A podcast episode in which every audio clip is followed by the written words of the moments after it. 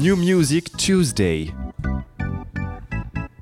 Bonjour, bonsoir à tous, je m'appelle Elliot Willotti et bienvenue dans New Music Tuesday, la rubrique hebdomadaire où je vous présente 5 albums, 5 EP, 5 mixtapes sortis la semaine dernière que j'ai aimé et que je vous conseille de ne pas rater ou découvrir pour la première fois en espérant pouvoir vous faire découvrir de nouveaux morceaux et apporter un brin de fraîcheur à votre playlist. Au programme cette semaine, des Furry qui pleurent et Bill Eilish en corps. Comme vous pouvez le voir, on a un programme très chargé cette semaine. Et on commence donc tout de suite, sans perdre de temps, par une arnaque cachée derrière un très bon album, puisqu'on va parler de la réédition de l'album All the Girl de Rina Sawayama. Alors là, les plus habiles me diront, mais Elliot, cet album est sorti en 2022 et non pas la semaine dernière, espèce d'imbécile. Et c'est vrai, mais Rina a attendu plus d'un an pour sortir une version de luxe. Ça reste en accord avec le rollout chaotique de ce disque et ses 37 singles. Mais bon, All the Girl, bonus tracks, donc, c'est deux nouvelles tracks en fin d'album qui complémentent le projet original. Un mix de pop et de rock alternatif, aussi dansant qu'électrisant dans sa compo, puisque Rina est une des personnalités pop les plus originales, provocantes et uniques à écouter en 2023. Et ces deux nouvelles chansons viennent rajouter encore une couche de hype à sa carrière encore pleine de surprises, puisqu'elles viennent compléter l'album déjà très bon qu'est All the Girl avec des mélodies entraînantes, une production électronique qui pourrait très bien passer dans tout club qui se respecte au vu de comment on a envie de danser et de se lever dessus. Sans parler de Rina qui est toujours bourrée de confiance, unique en son genre et qui enchaîne ligne mémorable sur ligne mémorable comme si c'était facile. Électrisant, coincé entre la musique du futur et le pop rock des années 2010, All the Girl est un disque trop sous-coté pour l'artiste incroyable Kerina. Et ces deux chansons que je vous vends comme un commercial sont une occasion parfaite de revisiter ce très bon projet si vous l'avez raté l'année dernière. Du coup, on écoute tout de suite Flavor of the Month, une de ses chansons. On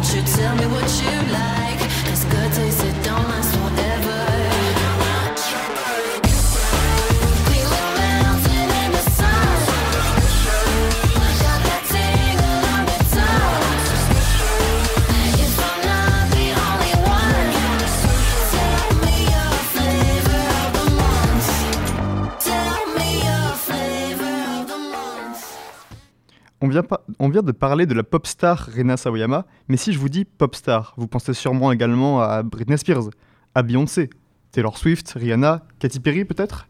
Eh bien cette semaine, ça tombe bien, on ne parle d'aucune de ces femmes, mais on va parler d'une autre femme qui, dans les 5 prochaines années, disons, pourrait bien atteindre un tel niveau de fame si on la laisse faire. On va aujourd'hui parler de Think Later, le deuxième album de Tate McRae, qui se fait actuellement l'honneur d'avoir un hit à la première place du top Spotify mondial, tout simplement, en tout cas, ce serait numéro 1 si c'était pas pour une certaine Maria Carey, bref. Think Later, donc, c'est le nouvel album de Tate McRae qui vient après un assortiment de singles qui m'avait pas forcément impressionné. Et d'ailleurs, je comptais pas, je comptais pas parler de cet album du tout. Mais étonnamment, il est beaucoup plus créatif que ce à quoi je m'attendais, avec la production pop et RB non seulement osée, mais aussi un côté plus acoustique assez émotionnel, où Tate se livre sur une enfance compliquée et où des trahisons qui ont fait mal, avec une profondeur surprenante pour une fille d'à peine 20 ans déjà aussi connue. Mais ce qui nous intéresse surtout, c'est le côté dansant et catchy sans limite de cet album, qui éblouit de façon démentielle avec ses percussions qui frappent fort, des synthés qui rendent le tout plus profond, et globalement une production très électrique qui n'est peut-être pas la plus originale, mais qui a au moins le mérite de rendre cet album fun. Et ça son point principal de vente, c'est qu'il est fun, imbibé par la personnalité sans borne de Tate, qui est là clairement pour prouver quelque chose. Quelque chose de quoi, je ne sais pas, mais je pense qu'elle a non seulement l'attitude, la confiance, mais aussi le charisme pour gueuler ce quelque chose très fort. Tout de suite, on écoute Exise, le tout nouveau single de l'album.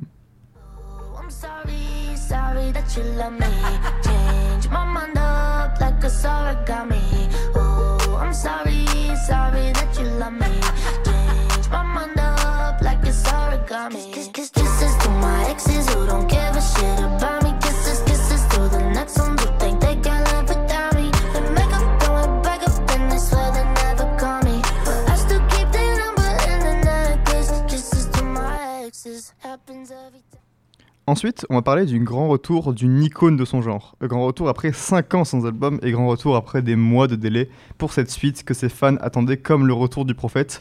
Nicki Minaj revient enfin avec un nouvel album Pink Friday 2, la suite de l'album Pink Friday sorti en 2010 dont les hits cultes sont trop nombreux pour tous les citer et comment dire quand Nicki a explosé en 2010, les gens disaient que c'était le futur du hip-hop, que c'était une nouvelle pop star, la nouvelle sensation du moment, et les gens ont placé tous leurs espoirs en elle.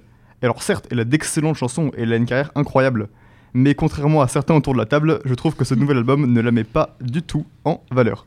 Alors pas d'inquiétude par contre, c'est du Nicki tout craché. Autant au niveau du son, typiquement le mix de pop, trap et R&B que Nicki a déjà longuement exploré, qu'au niveau des paroles et de l'attitude qui sont... Disons qu'elles sont osées pour ceux qui connaîtraient pas Nicki Minaj. Oh bah c'est Nicki Minaj aussi. hein. Bah, par exemple, elle passe une chanson entière à comparer ses parties génitales à tous les composants d'une fête d'anniversaire, donc bon. Mhm. Donc voilà, si vous voulez de la pop ou la trap avec une attitude osée comme celle-ci, confiante et des flots toujours uniques et remplis de personnalité, c'est ici qu'il faut aller. Et vous trouverez sûrement votre bonheur puisqu'il y a quelques bangers dans cette tracklist et je ne peux pas mentir par rapport à ça. Cependant, je me dois aussi d'être honnête et je dois de rester objectif, mais pour un album teasé depuis 3 ans de la même personne qui a fait le banger générationnel qui est Super Bass, je dois m'avouer déçu parce que 1. Nicki ne prend absolument aucun risque sur cet album et ça sonne comme si une IA devait générer du contenu de Nicki Minaj sur 23 chansons d'affilée. Et 2. 23 chansons d'affilée de Nicki Minaj, c'est trop, surtout quand elle ne montre plus autant de sa personnalité qu'elle le faisait avant. Et qu'est-ce que c'est que cette lubie de reprendre des vieilles chansons qui marchent déjà pour combler une tracklist comme ça?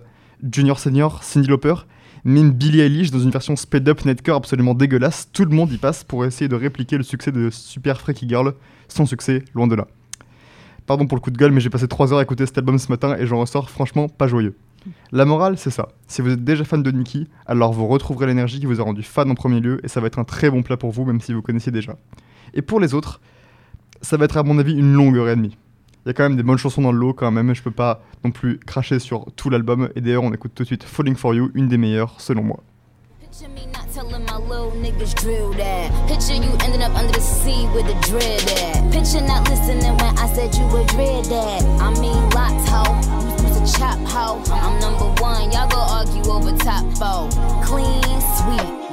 Mopped, ho. Picture me dressed in black, they calling me Miss Mary Mac. You get the picture, my niggas airing that. Like, like married to the mob, bitch, I'm married to the Mac. Picture it not getting scary, it's airier than Max.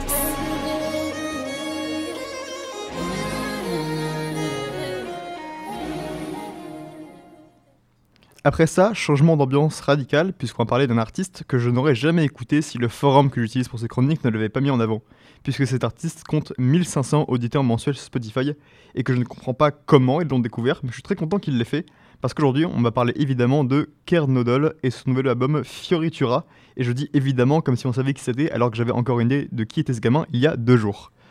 Fioritura, c'est un album tout doux et très bruyant en même temps. Mystique dans sa composition et pourtant, à mon avis, assez accessible pour un random comme moi. C'est un mix de folk gigadou chanté par un seul gars à la guitare, avec derrière une production électronique qui va d'une harmonie au synthé à un mur de son en plein dans ta gueule. Le point principal d'ancrage ici, c'est Kid Rodol, car ici, avec sa voix très basse accompagnée simplement de sa guitare, il se laisse submerger par le mixing électronique et dynamique pour proposer un album enchanteur qui est carrément hypnotisant avec ses mélodies et effets sonores, qui va dans tous les sens, qui nous fait voyager dans la forêt sombre que montre la pochette de l'album. C'est un vrai mix de folk, de bruit, de pop à certains endroits, mais qui sonne absolument magique. On dirait un peu une bande son d'un film mythologique avec un lore incroyable. D'ailleurs, il y a un lore à cet album que j'ai découvert sur le tas. C'est un gars qui a des visions de son pote mort dans un pré, qui essaie d'aller le chercher, mais qui en meurt au final. J'ai pas tout compris et je vous le vends mal, mais c'est vraiment intéressant pour le coup. Et se dire que le mec qui a fait ça s'est fait shout-out par ses deux plus grandes inspirations sur Twitter à la sortie du projet, c'est un signe plus qu'encourageant pour le futur. Kid Ronald, tu n'entendras jamais ces lignes, mais sache que pour un album produit en indé dans ta chambre, t'as réussi à créer une atmosphère plus impressionnante que la plupart des trucs que j'ai entendus cette année. Donc bravo. Pour notre part, on écoute Waldern en feat avec Crimson.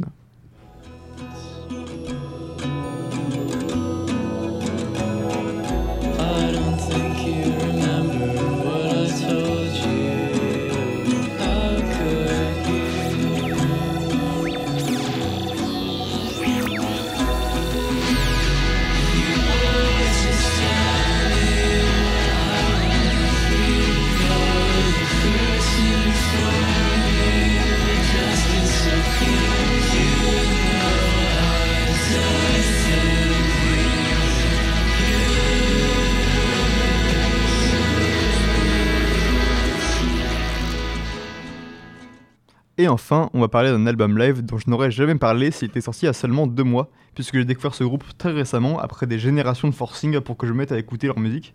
Et je ne regrette pas qu'on m'ait poussé dans le dos parce que je veux bien sûr parler aujourd'hui de Car Seat Headrest et de leur nouvel album live Faces from the Masquerade. Car Seat Headrest, ça veut dire appuie-tête de siège de voiture en français, et non seulement c'est moins stylé, Mais de base, c'était juste le projet d'un gars, d'un adolescent triste qui s'appelait Will Toledo, qui enregistrait ses chansons dans sa voiture avec une qualité audio plus que médiocre. C'est donc une belle success story de voir que 14 ans plus tard, Will a non seulement fondé un groupe de rock autour de son projet d'ado loser, mais qui sortent d'une excellente tournée sold out que, si vous l'avez raté comme moi, cet album vous fera revivre en grande pompe. Pendant 11 tracks, le groupe nous montre de nouvelles versions de quasiment tous ses plus gros succès. Des chansons de bon rock indé qui sonnent encore plus électriques sur scène qu'en studio, avec une saturation ajoutée aux guitares et des drums qui défoncent absolument tout sur le passage, ou parfois, au contraire, des versions plus harmonieuses et old school avec plein synthé de guitare qui rappellent les années 80, desquels le dernier album studio de Car Terrestre était très inspiré. Et surtout, c'est une collection de bangers incroyables, de chansons dévastantes sur lesquelles on pourrait pleurer toutes les larmes de notre corps si vous êtes un puant comme moi, à des grands moments d'euphorie qui nous donnent juste envie de sauter dans le crowd. Cet album amène une toute autre dimension à la grande majorité des chansons qu'il reprend, les rendant au passage plus dramatiques, très souvent plus punk, et montrant une autre face de Will Toledo, loin des larmes et des bagnoles, mais plutôt un véritable rockstar. En tout cas, une rockstar qui danse en costume de furie sur scène, mais bon. Mais enfin bref. C'est sur cette petite remarque que je vous laisse, et à la base, il y avait une chanson que j'adore, que je voulais mettre en extrait de fin pour clôturer la chronique, mais elle dure 13 minutes et demie, et je me dis qu'aucun de nous n'a la patience d'attendre 13 minutes pour l'émission d'après, du coup je vais plutôt vous laisser avec ma chanson préférée, Fill in the Blank version live, qui ne fait que 4 minutes et demie, et je vous dis à la semaine prochaine pour ma dernière chronique de 2023, c'était Loti, ciao à tous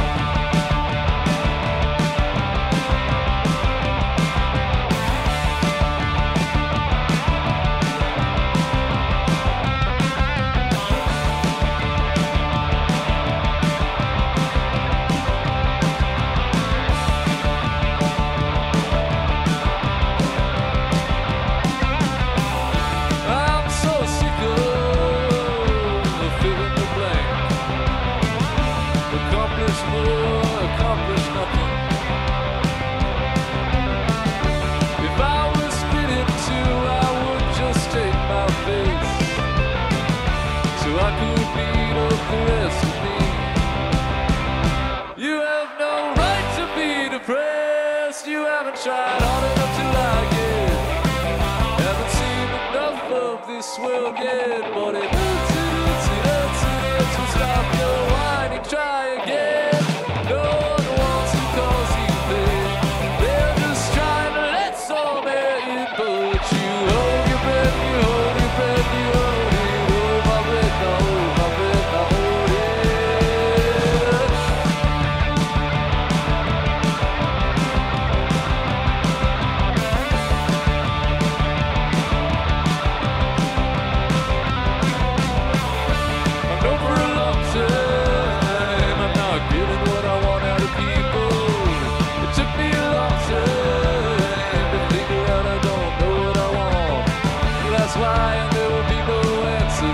for how long and there will be no answer. Then you'll ask what can I do?